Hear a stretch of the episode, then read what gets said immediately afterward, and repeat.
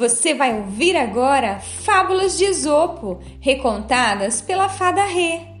Então, presta atenção que a história já vai começar. História de hoje: O cão e a carne.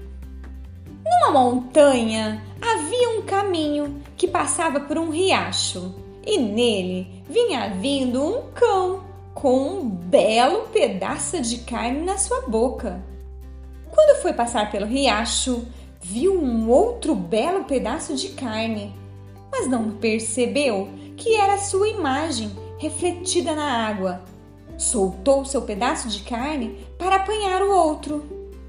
O pedaço de carne caiu e a imagem se desmanchou pelas pequenas ondas que se formaram. O cão, que queria dois pedaços de carne, ficou sem nenhum.